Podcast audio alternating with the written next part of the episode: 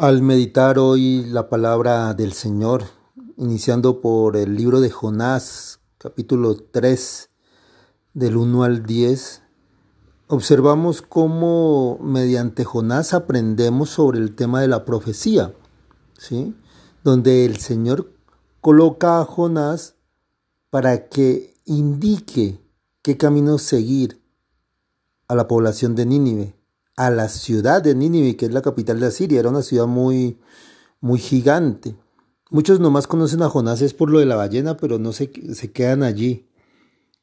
Hay que descubrir aquí que Jonás da una profecía, pero la mejor profecía es la que no se cumple, porque Jonás le está diciendo a la gente que se convierta, que el Señor manda decir que por favor organicen su vida, tengan una vida más tranquila, una vida más juiciosa, teniendo la formación del Señor. ¿Sí? Pero afortunadamente los habitantes de Nínive creyeron y salvaron sus vidas. Eso nos lleva a pensar nosotros cuántas veces como profetas bajo el bautismo podemos indicarle a una, a una persona, mira, tu vida va mal, mira, observa a Dios sigue las escrituras y evangelizar a esa persona que lleva un mal camino. Qué bonito es cuando uno cumple esa palabra y ayuda a transformar el camino con la ayuda de Dios a las personas que se han descarriado, como se dice eh, popularmente. En el Salmo 24, Señor, mira mis trabajos y mis penas y perdóname. Qué bonita expresión, ¿no? Esa frase deberíamos de, decirla todos los días. Señor, mira mi trabajo, mis penas, perdóname. Es una confesión ante el Señor. Señor, enséñame tus caminos, instruyeme en tus sendas, guíame con tu verdad y enséñame porque tú eres mi Dios y mi Salvador.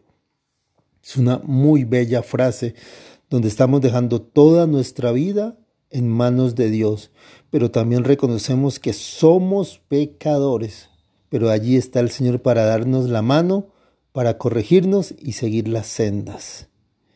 En la segunda lectura, primera carta de San Pablo a los Corintios capítulo 7 versículo 29 al 31. San Pablo lo refuerza nos invita a vivir cada intensidad, cada momento de nuestra vida de una forma tranquila, en paz. Esa invitación de decir, vivamos como si fuera el último día de nuestra vida, vivamos con intensidad, con amor, con tranquilidad, con paz, disfrutemos la vida, dice San Pablo, disfrutemos la vida de una forma tranquila, apacible, bajo la mirada de Dios. Que eh, si lo hacemos de esa manera, vamos a recibir muchos frutos, sobre todo los frutos del Espíritu Santo.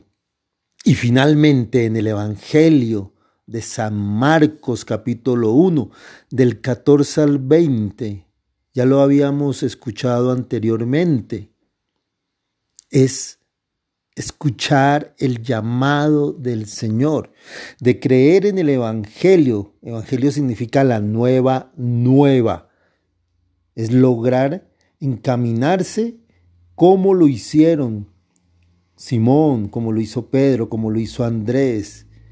El Señor que dijo, síganme, síganme los haré pescadores de hombres.